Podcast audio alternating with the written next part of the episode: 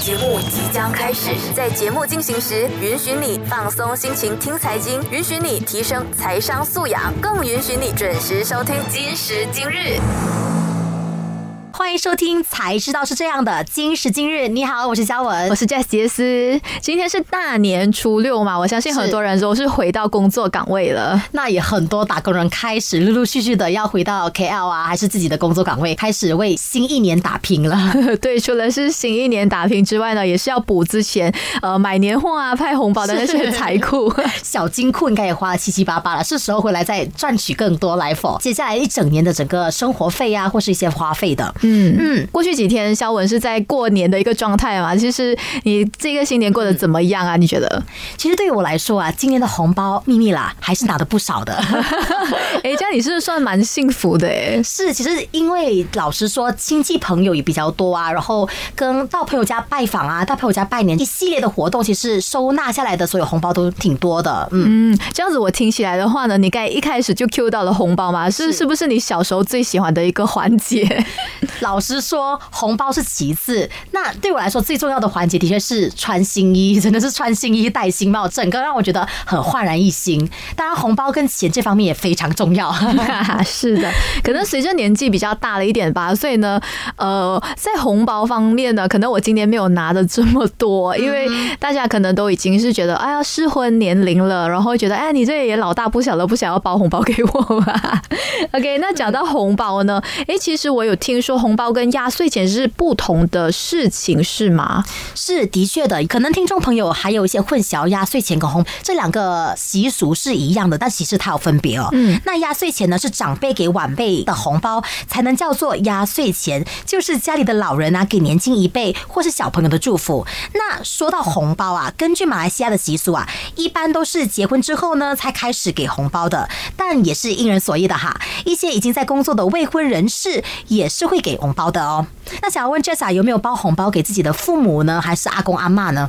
有啊，因为好像我印象比较深刻的是我在打工的第一年吧，就有去包一些小小的，就金额不大的红包给父母还有阿公阿妈的。那聊到小辈包红包给长辈这件事情哦，我想起一件事情，就是在一九年的时候，我应邓的时候嘛，然后呢，我拿着五百块的薪水，那时候呢，我也想要包红包给父母，想要进行这样子的新年仪式感嘛，然后我就各自都包给父母，虽然自己的小金库不大，但是还是想要尽这份孝心的。嗯嗯嗯，对，除了是一个孝心，也是一个长大的一个 trademark 啊，或者是一个小小的成就感吧。觉得自己好像哎有那个能力让父母有一个小小的红包，好像是感谢他们这一路以来对我们的一些养育之恩。虽然金额不是很大啦哈，嗯，的确是的哈。那包红包呢，其实也是有很多禁忌的。Jess，你有知道一些禁忌是可能普遍大众都不知道的吗？普遍大众都不知道吗？嗯，我觉得我只能分享大众都知道的吧。就是第一呢，一定要用新钞票，因为我相信呢，很多人在新年前呢就已经开始排队去那个 ATM 啊，或者是银行拿新钞。对，因为呢，领红包呢，就是有一种焕然一新新年的一个新气象嘛，所以呢，就是要用那个新的纸钞呢来 boost 一下那个喜气那种氛围感啊。是，其实华人真的是这么非常注重仪式感的哈。那我知道的一点就是，红包其实不能够对折。相信大家可能每次拿到红包啊，红包封是偏长长方形的话，想要 A 方便些，想要放进口袋的话，就想要对折。A A A，注意哦，不能对折哦，因为这样的话就代表着你的财运和好运会对折，财运呢也会主治不懈。所以你是说长形的红包不能对折？是。可是如果我是以小的红包的话，我的钱一定要对折才能塞进去，不是吗？所以呢，选红包的时候，大家可能也要避免去购买一些比较正方形的红包啊，需要对折才能够把纸币塞进去的这种情况。因为呢，其实说不管是纸钞还是红包，都不要有对折的这个情况在。哦，难怪，因为近期呢，好像很多一些商家或者是哎，比方说 Astro，我们派的这些红包都是比较长形的，原来是有讲究的。是，如果你有讲究一些话，你发现到其实红包里面还有很多奥秘哦。其中的话就是红包也不能够封口，因为呢，这样也代表了财气会被封掉哦。哦，可是我觉得这个有一个讲究的点，就是一旦你被封死了这个红包嘛，是那我们很心急想要拆红包的时候，一定会撕烂那个红包，那也应该是。是不好的一个预兆吧？是，其实红包的寓意代表着财气或是运气嘛。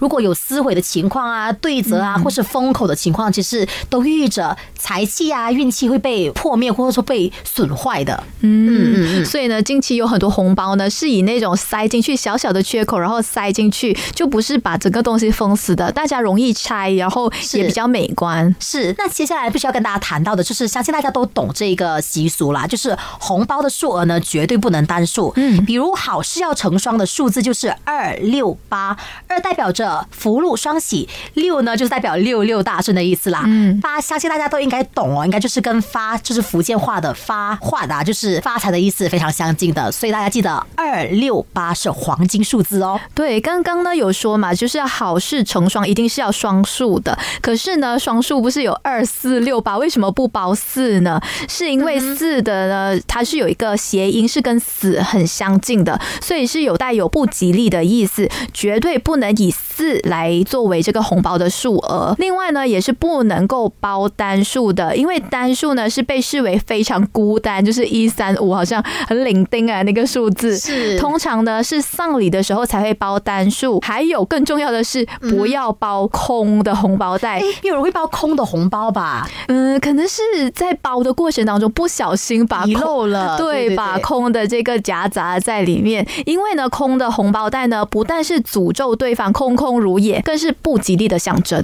哦，原来还有这样子的意思。但是哦，我听过了，我听说一些可能，比如我家里，就是我的外婆那边是客家人嘛，他们呢每次在包红包的时候，也有特别讲究一件事情，他们也是包单数。这个单数呢，寓意又不一样哦。比如他会给出一个十一呀，或是二十一的数字，希望呢能够一能够出一些头，代表着出人头地的意思啦。其实各家各户都有各自的意义在，当然也要小心，不要碰到一些禁忌就好了。嗯嗯嗯。可是对我来说呢，红包只是一个祝福嘛，我不管你包多少钱给我，我都还蛮欢迎的。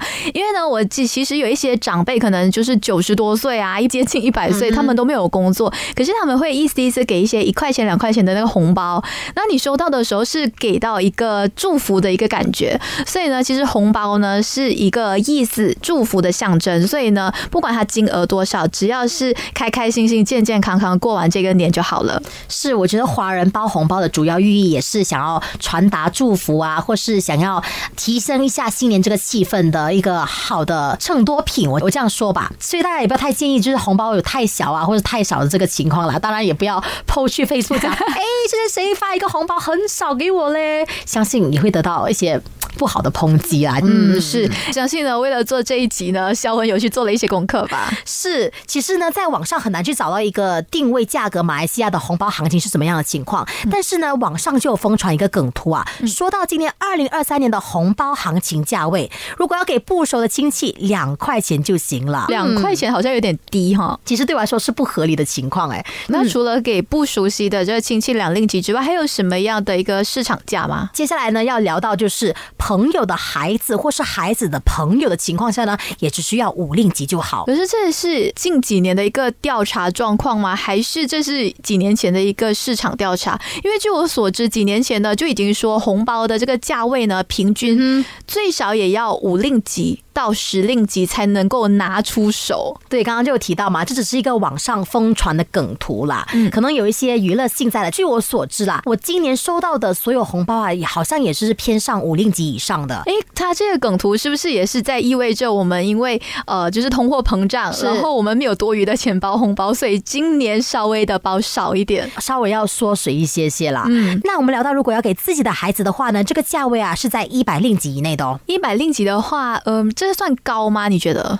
我觉得要 depends on 小孩子的这个年龄阶层在吧。如果小孩子普遍在于就是小学啊、中学这个阶段，就是需要拿父母的零花钱的情况下呢，给一百零几，对我来说其实稍微的豪华了一些些的。可能也要视你的家庭的成员而定，因为呢，如果你有一个孩子，可能你可以稍微包多一点。可是如果你有十个孩子，一百块就是说，哇，我要花一个一千令吉在他们的身上，就是只限于红包钱，而不在于。他们的新衣呀，那些什么装扮等等的，这是另外的开销哦。当然了，以上的所有的聊过的所有的那种红包行情啊，只是一些仅供参考的资料而已啦。所以呢，主要的还是要依据自身的经济情况来做决定的。那我们接下来聊的就是父母亲啊，如果要给父母亲的话，以华人习俗来说，这么有孝心的一个族群呐，那肯定给父母亲的价位肯定是稍微高高了一些的，那就是处在于一千令吉以内的。一千令吉是爸爸一千，妈妈一千吗？那我根据网上的示意图来看的话，嗯它的图片框的确是呃父母在一个同框内的，所以我认为啦，应该是五百给妈妈，五百给爸爸的情况的。其实这也算是蛮合理的。如果是以一般的打工族的情况来看呢，我觉得是还 OK 的，因为呢，我们最低薪金也是一千五，是对一千五的话，如果你要把一千块拨出来给父母的话，其实是蛮大一块的。可是如果是给一些比较高收入的族群的话，一千令吉给父母呢，应该不是太大的问题。好，那刚刚我们就聊了马来西亚的一个行情嘛，接下来我们就把目光转交去香港，平均的一个红包呢是大约二十港币，兑换马币的话呢是十一令吉。是，如果你要给亲朋好友的小孩的话呢，大约是二十七令吉的；如果要给自己的子女的话呢，就大约在一百港币或以上，也就是马币的五十五令吉。嗯，其实这样子的情况，相比于马来西亚的红包行情啊，其实香港这个市场价，我来说市场价吧，市场价的情况下，可能相对于稍微偏高了啊。嗯，可能是因为我们的兑换率，因为如果你拿那个香港人的收入，他收入的二十港币给呃一般人，然后五十港币给亲友的小孩，我觉得对他们来讲说是合情合理的。是，那刚刚聊完了香港嘛，现在我们来聊看台湾这个情况哦。那台湾人啊，如果要给亲朋好友小孩的话呢，就是要给八十六令吉的，也就是六百新台币。那如果要给子女啊，就是给一百七十二令吉，给父母呢就是八百六十三令吉的哦。嗯，诶，如果是相对马来西亚的话，可能亲朋好友的那部分是稍微的高了一些，我觉得挺高的。然后八十六令吉，我也超开心的。可是如果是给父母的话呢，反而是八百六十三令吉，这比起马来西亚的话，可能相对的少了一些些。那我们把焦点转向中国，其实在中国的普遍的社区里面哦，把红包都叫做压岁钱的。嗯，是，而且据我所知呢，他们是没有固定的那个数额的，因为中国很大嘛，是它可能有大城市，好像北京啊、深圳、上海的，那他们那边的那个红包金额呢稍微比较大。那有些是偏乡的话呢，可能他们的消费或者是开销没有这么的大，所以呢，他们的红包金额稍微的是小了一点的。是，所以呢，我这边有一个压岁红包的调查发现哦，有超过百分之五十的人呐，压岁红包的金额是在一千人民币以上的哦，也就是六百四十四令吉的。那仅有百分之二十一的人哦，压岁红包呢是低于六百元人民币的，也就是三百八十六令吉的哦。诶，稍等一下，我刚才有没有听错？因为是。百分之二十一的人压岁钱呢是少于六百元，三百多令吉，所以平均说他们每一个人能够拿到的是三百多，三百多，其实还蛮高的诶。我觉得相对于马来西亚的市场价格来说的话，高好多的。那刚才说的三百多令吉是一个平均数嘛？那是我刚才有提到中国有很多不同的地区，他们有说诶哪个地区是稍微比较高的吗？那我先来跟你分享，嗯，排名第一名的中国省区啊，那就是上海，他们给出的红包价位啊是六百五十二令吉的哦。那排名在第二的话就是北京五百八十八令吉，排名在第三的浙江啊，能给出的也是五百八十二令吉的哦。那排名在最低啦，就是可能就是那百分之二十一八仙的人之内的话，就是广西啦，他们能给出的红包呢，也就是一百三十一令吉的，一百三十一令吉是最低，我觉得是对我来讲还蛮高的。我我现在有考虑说，哎，新年是不是要去中国那边度去旅行一下？是，可是呢，你要想到，我们去那边不只是拿红包，还要给红包。所以呢，你去那边拿人家的多，你也要付出很多的。所以呢，压岁红包呢，其实是长辈给予晚辈的一些祝福嘛。所以呢，由于我们的金额一直一直在增加，所以呢，变成有那种亲戚之间礼尚往来的这种人情在。你给我多少，我也包回给你多少，嗯，让你不要亏本啊。那其实啊，中国人为什么包这么大的红包给亲戚朋友或是给小辈晚辈的情况下，其实是有原因的啦。因为呢，他们的红包纸啊，不只要。红色，里面的纸钞啊也要有红色的，因为他们红色的纸钞就是一百元嘛，就是一百元的人民币嘛，所以呢，基本上啊，你最少最少也要给一个一百元的人民币在红包里面的。哦，也难怪为什么他们的那个市场价这么高。是的，其实对于很多人来说啊，红包真的是一个礼尚往来的习俗啦。虽然不能保证你不亏，但起码也不会亏很大啦。嗯，其实主要还是要开心过年就好啦。是，我觉得红包这个仪式感得过，但是大家还是不要太在意这个红包的金额到底有多少了。那中国人啊，在每年的除夕夜都有一个特别的仪式感，就是看春晚。所以有春晚在中国人的心目中扮演着一个非常重要的角色。是，那从二零一五年开始呢，中国互联网的公司就轮流啊，在央视春晚上呢，是向中国人民以不同的形式呢发红包的。主要的目的呢，就是要获取流量还有用户。哎，发红包就能够获取流量和用户，这个东西真是匪夷所思的。嗯，是不是很奇怪呢？那起源呢，就是腾讯呢，其实是在二零一五年的春晚的时候呢，就就花了五千三百零三万人民币拿下春晚的独家合作伙伴的项目，推了一个活动呢，叫做摇一摇。这个红包活动呢，哎，还蛮特别的，就是你在看春晚的时候呢，你就要拿着手机开你的那个红包啊，就是一直摇摇摇摇摇，那就会有拿到一定数量的这个小小的金额。可据我所知哦，他们拿到的数额也不是太大笔了，就是可能零点零一、零点零二元，就小小的，大概可以满足到大家。哎，可是你要想到中国是非常多人的，所以在那一晚呢是迅速爆火的，因为呢大家在看电视的同时又可以拿到钱，哎，何乐而不为？是也对。当晚呢就是只用了五个小时就发出了十点一亿的红包，参与人数呢是高达两千万。那这个十点十亿的红包啊也不是白给的哦，这一系列的活动啊也就让腾讯的绑卡用户呢从几百万涨到了三个亿。那其实哦，支付宝啊那能做到这个三个亿的用户规模啊，是用了八年的时间呢。他们当晚呢就用了五个小时就能够做到这个八年的成就。是，他就只是用一个晚上就达到了这么大的成就。所以呢，这一个二零一五年呢，它的起源呢，就让很多这些互联网的一些企业都意识到了春晚的价值。所以呢，大家都会想说，哎，我今年要成为这个春晚的一个 sponsor 或者是一个呃一个媒体伙伴。我觉得啦，可能普遍的中国民众会在意，就是当晚啊会有哪个当红明星会表演哪一个节目。可是我相信每个厂商啊都会盯紧晚会上必不可少的那个红包互动环节的合作机会了。而且刚好跟你提到嘛，春晚作为一个上亿人观看的晚会啊，通过红包互动的方式啊，就能够极大的程度满足大厂提高品牌的曝光率和渗透率的需求。于是啊，就有越来越多的互联网公司啊参与到春晚的竞标当中的。哎，我觉得这是一个蛮好的一个商业手法，因为呢，这也是可以让那些厂商能够曝光他自己的产品，同时拉高那个收视率。